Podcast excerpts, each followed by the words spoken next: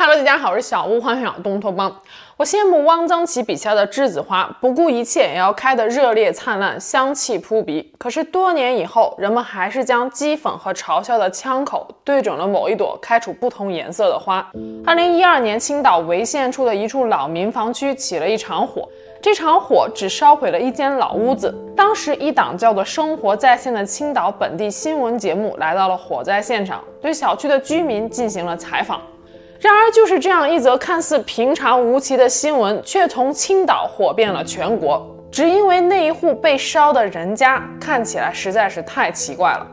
年过五十的中年男人却穿着一身艳丽的花裙子，浓妆艳抹的脸庞像是刚刚被油画布抹过。男人踉跄狼狈地出现在镜头里，嘴里不断地重复着：“我是灭了火才走的，我明明灭了火的。”他的住所已经被烧得面目全非，可是邻居们却漠不关心，甚至想以此为理由逼他离开。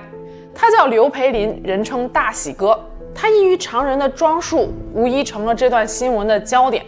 最后，主持人以一句意味深长的话结束了节目：“这是怎么回事呢？”我想问的不仅仅是火灾，结果火灭了，人火了。网友们被大喜哥的装束给逗笑了。称他是史上最大的奇葩，还说这大红大绿的打扮实在是喜庆，这也是大喜哥这个名字的由来。接下来，众人开始用猎奇的眼光看待有关大喜哥的一切，似乎他所有的经历都被贴上了不同的标签。今天咱们就来聊聊他背后的故事。要写文章的话，在那个稿件里边，我们对您是用男他呢，还是用女他呢？呃，随便用女他也可以，用男他也可以。您更倾向于哪个？呃，我更倾向于女他吧。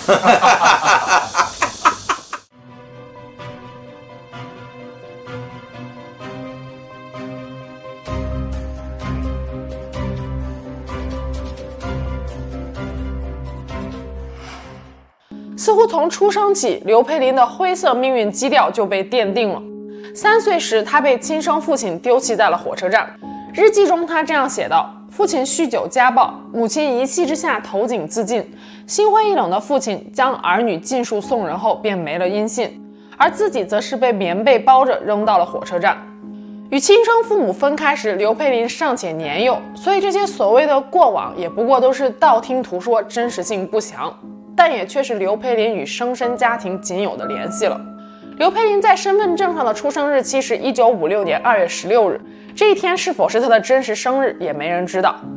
他对于家的理解全部都来自于养父母。那一年，养母在火车站发现了他，虽然家中已经有七个儿子了，但是善良的养母还是将刘佩林抱了回去。此后，养父母一直将他视如己出。长大后，他才听养母回忆说，本来以为养不活他的，没想到一转眼的功夫就长大成人了。因为家中已经有了七个儿子，拥有一个女儿一直是养父母的一个心愿，所以小时候养母会给刘培林穿漂亮的小裙子、精致的布鞋，有时候还会给她扎小辫子。不知道是不是因为这些经历，渐渐长大之后的刘培林依然非常喜欢女装，后来是被养母强行给改过来的。他回忆说，九岁那一年参加文艺节目时，他看着身边的小女孩们都打扮得花枝招展的，他很是羡慕。回家之后，他偷偷穿了养母的衣服，看着镜子里穿女装的自己，刘佩林说，那一刻就像身体里有电流流过一样，非常的舒服。上学期间，刘佩林的成绩一直名列前茅，但是在那个年代，和很多其他孩子一样，比起教育，吃饭生存是更加重要的头等大事。勉强念完初中之后，刘佩林便被推向了社会。可他依然感激养父母，让他受过教育。每每谈及此事，刘佩林都觉得甜蜜蜜的。然而命运并没有就此放过他。离开学校后，刘佩林被分配到了一家服装厂工作。在震惊全国上下的下岗潮中，刘佩林被裁员了。当时刚过而立之年的刘培林觉得自己算得上是青壮年劳动力，于是就去了建筑工地，想要以苦力谋生。可是刚没过几个月，他便被绊倒在了讨薪的路上。为了要回那点微薄的薪水，刘培林和工地的老板展开了持久战。最初约定一起讨说法的工友们，因为看不到希望，都放弃了，唯独他还在坚持。后来争论就变成了被群殴，最终他还是一分钱都没要到，伤痛成了这份工作中他唯一的报酬。做苦力没希望了，刘培林又尝试送过报纸、摆过地摊、当过服务生、送过煤气罐等各种工作。一次，他在青岛城阳区的工地上安装冷却塔，一不小心踩翻了脚手架，连人带板从八楼摔了下来，造成脑震荡，住院了好几个月。可是工地老板却拒绝支付拖欠的住院费，没办法，刘培林最后只好从医院溜了。还有一次，他去送煤气，载着煤气罐的人力三轮车后闸突然断了，迎面撞上了一辆正在行驶的公交车。三轮车撞烂了不说，还把公交车的保险杠给撞了下来，最后被判事故全责。用刘佩林自己的话说，就是命挺硬的，几次出事儿都没玩完。可祸不单行，刘佩林的养父因病去世后没多久，养母也被查出了癌症。他七个哥哥早就已经有了自己的生活，对养母不闻不问。养母的病查出来的时候就已经是晚期了，医生问他治还是不治，刘佩林想了想，最后用力的点了点头。从入院治疗到护理，一共花了多少钱？他具体也没算过，他只记得医院要钱他就给，兜里没钱了他就去借，最后一步步走到了卖房子的地步。小时候，他们一家十口人住在一个几十平方米的老楼里，虽然拥挤，却也实实在在承载了一些家庭温暖。如今要卖掉房子，刘佩林还是有很多不舍的，因为着急用钱，刘佩林给老屋的定价并不高。但是在办理房屋过户手续那一天，他只收到了买主十万元的首付。他问对方说：“剩下的钱什么时候给？”买主说：“办完手续就给。”可结果却没了音信。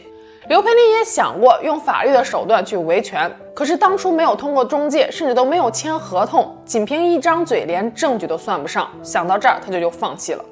借了钱卖了房，刘佩林拼尽全力，也只延续了养母四个半月的生命。从此，他的家没了。养母去世之后，之前那几位音信全无的哥哥不知道从哪里得到了消息，一个接一个找上了刘佩林。当他们得知刘佩林已经将房子卖掉了的时候，愤怒地质问他说：“钱去哪儿了？”刘佩林为此解释了老半天，最后兄弟还是反目成仇了。养母离世后，刘佩林曾经一度一蹶不振，有人建议他说：“要不然去找个伴儿成个家吧。”就这样，刘佩林经朋友介绍认识了一位单身母亲。因为智力上有缺陷，说话和自理能力上都有问题。一开始，刘佩林还是有些犹豫的，但得知对方不要彩礼、不要房、不要车，就是想找个人照顾她时，刘佩林就答应了。因为他其实也只是想找个伴儿罢了。婚后，他也曾经带着媳妇儿去过几家医院，想着把媳妇儿的病给治好。可是医生都说这病呀没得治，大概率是要傻一辈子了。凑合了一段时间之后，刘佩林觉得实在是管不住媳妇儿，因为不管什么东西，媳妇儿都往嘴里塞，结果就是天天往医院跑。刘佩林动了离婚的念头，女方家人也爽快的答应了。就这样，刘佩林草草的结束了她唯一的一段婚姻。关于刘佩林的婚姻，其实还有另外一种说法，说他原本也是家庭幸福美满，和妻子孕育有一个女儿。可是妻子亲眼目睹了女儿出车祸身亡之后，便精神失常了。有一天离家出走之后，音信全无。对于这些不同的说法，刘佩林本人也是含糊的，只说过只言片语，信息零散到根本拼凑不出来一段完整的故事。事情的真相到底是如何的，无人知晓。我们只看到了如今孑然一身的刘佩林。这段婚姻似乎成为了压垮刘佩林的最后一根稻草。为了给养母治病，刘佩林欠下了十五万的外债。为了还债，她开始了拾荒，也开始遵从本心，穿上了心心念念的女装。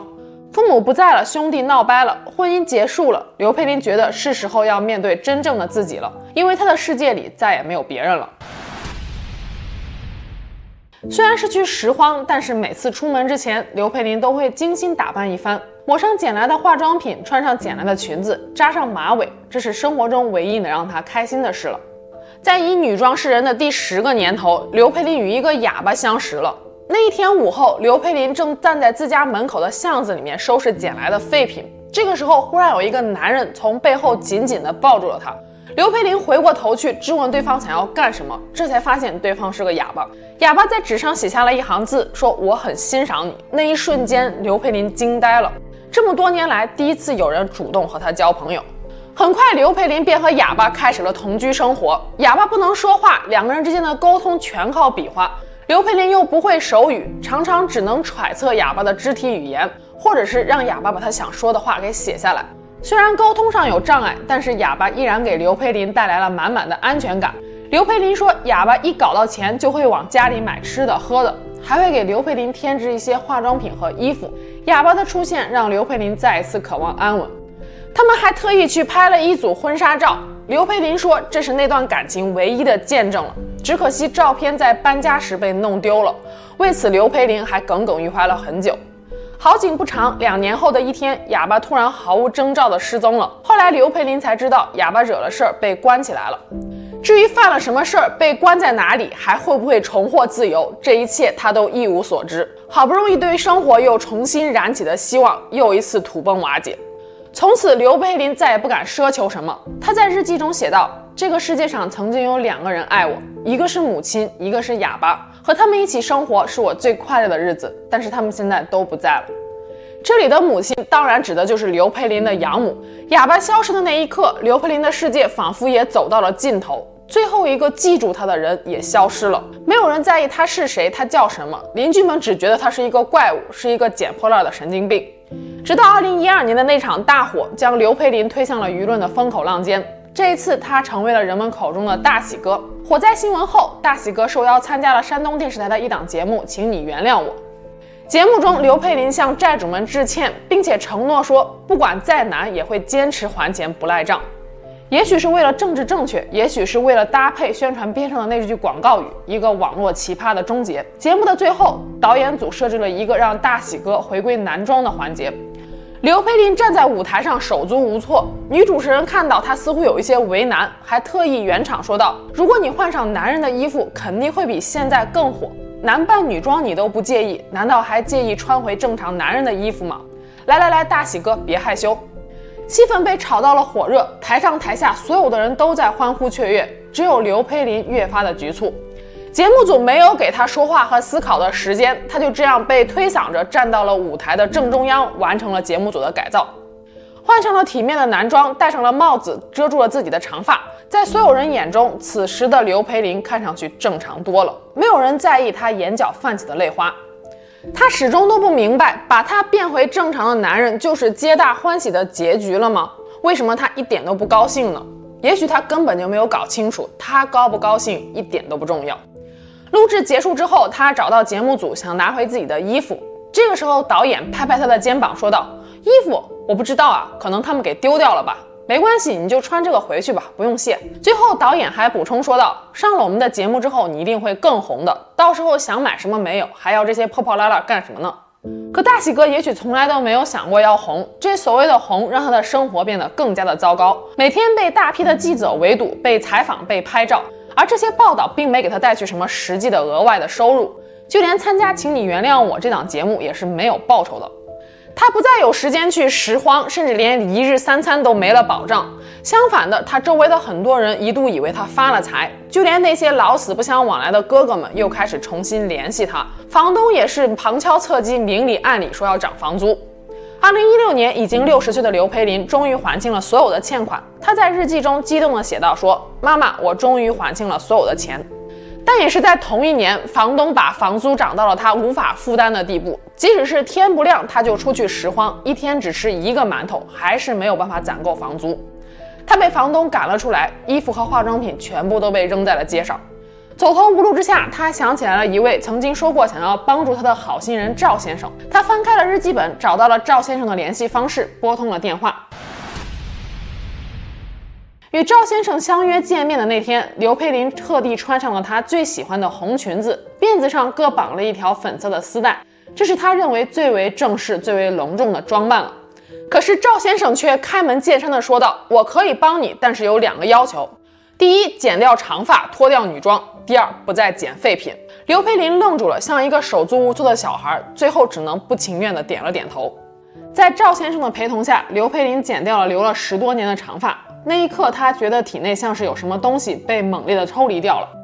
他安慰自己说：“头发、衣服不过是一层皮，扒了就扒了吧。”接着，刘佩林住进了赵先生给他安排的公寓。按照原计划，在剪掉长发之后，赵先生会和他一起去办理新的身份证和信用卡，并且给他安排工作。可就在这个时候，赵先生突然消失不见了。几天之后，刘佩林被公寓的管理人员以会吓到小孩为由给赶了出来。后来他才知道，这所谓的好心人也不过是想要把他重新包装，借助他的名气赚钱罢了。赵先生不见了，长发没了，女装也丢了，刘培林满心欢喜，又被打回了原形。他再次回到了那间隐匿在青岛老街胡同最深处的房间，重新开始拾荒生活，也重拾女装。有时候偶尔会被路人认出来。路人问刘佩林说：“哎，这不是大喜哥吗？你不是改邪归正不穿女装了吗？”刘佩林也只能无奈地笑笑。因为家里没有电，他只能过着日出而作、日落而息的生活。每天凌晨五点半是他起床梳洗打扮的时间。从太小不太明白到长大后的自我压抑，想要成为女性的情绪一直被包裹在刘佩林这具男性的身体里。她特别爱美，舍得花掉所有的积蓄，只为定做一件属于自己的旗袍。不过，她大部分的花裙子都是捡来的，还有一些是志愿者的捐赠。即使是可供选择的余地不多，每一天早上出门前，她依然会精心的搭配，尝试在衣服、鞋子和首饰中找到一种平衡的美。这也是她一天中笑容最多的时候了。二零一九年三月，刘佩林决定离开青岛。至于她要去哪里，是否还以拾荒为生，是否还穿女装，没人知道，也没人关心。红极一时的大喜哥就这样消失在了流量的浪潮当中。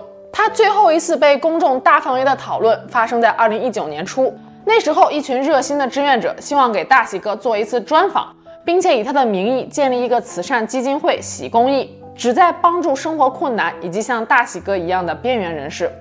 但只要牵涉到金钱，就会有质疑的声音，外界纷纷担心捐款会用处不详。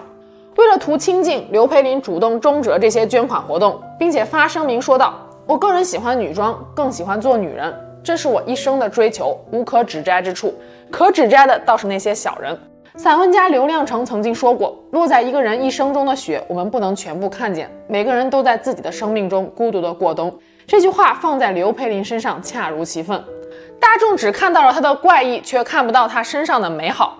二零一六年，刘佩林在青岛长途汽车站附近的立交桥下，发现了一个醉汉横躺在路边。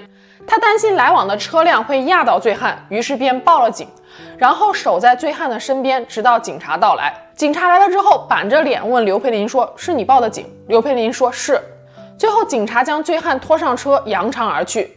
醉汉上车之前，也是不屑地对刘佩林哼了一声。还有一次在海边玩时，他看到了一个十一二岁的女孩在海里挣扎，刘佩林凭着他那几下狗刨下海把女孩救了上来。可结果同样没有得到女孩家人的一句谢谢，还有一些好心的网友给刘佩林找来了心理医生，给她做心理辅导。虽然觉得特别好笑，但是刘佩林还是接受了那位六十多岁心理医生的疏导，并且给她包了一顿饺子。几天之后，专家给他寄来了一封三页半信纸的总结信，上面写着：“这是一个个例，本身并不坏，从小就喜欢成为女性，没有什么特别的企图和想法，没有犯罪前科。”刘佩林还喜欢读书，最喜欢的作家是巴金和老舍。他觉得那些书道出了人间疾苦，引人共鸣。现实的苦楚让他无处可逃，只能在书中寻求慰藉。从青年时候起，刘佩林便有写日记的习惯，十年如一日，写了四百多本。日记中有他的感受，有生活的琐事，也有他的一些小秘密。二零一九年底，一些志愿者朋友集资，把刘佩林的日记整理出版，成为了一本回忆录《我的一生》。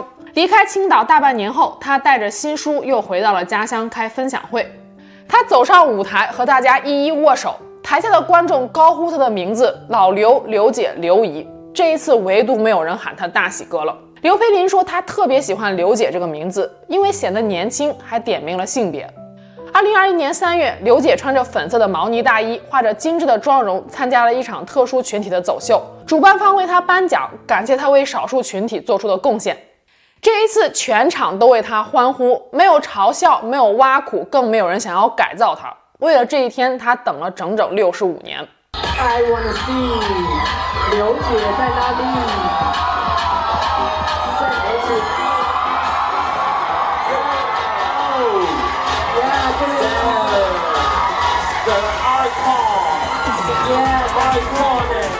好的，好的，刘姐，等一下，等一下，等一下。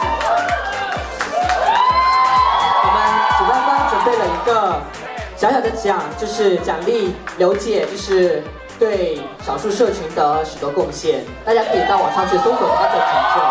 谢谢。文明的进步不应该只是一款新的 iPhone 手机或者是 PS5，更应该是在填写个人信息时，性别那一栏除了男女之外的其他选项。承认同性恋不是病，我们花了将近一个世纪。二零二一年十月二十七日，美国颁发了首本非二元性别护照。虽然只是护照性别栏上的一个小小的 X，但是它却有着非凡的意义。它代表着过去我们眼中的另类已经不再是另类，每个人都有选择自己人生和性别的权利。有人说，人的成见是一座山，不同就是它的原罪。可这世界上又有谁和谁是完全相同的呢？如果做不到喜欢，可以尝试理解；实在理解不了，起码可以做到尊重。刘培林身上的怪异与失序，正是他与时代和命运的较量。希望千千万万个刘培林在日后能够一点点被接纳，也能够不再孤单。最后这周的会员视频，我们不聊案件，来聊一个商业巨鳄背后的奇闻异事。订阅了会员的小伙伴们，别忘了打开小铃铛，准时观看。那我们下期节目见喽，拜拜。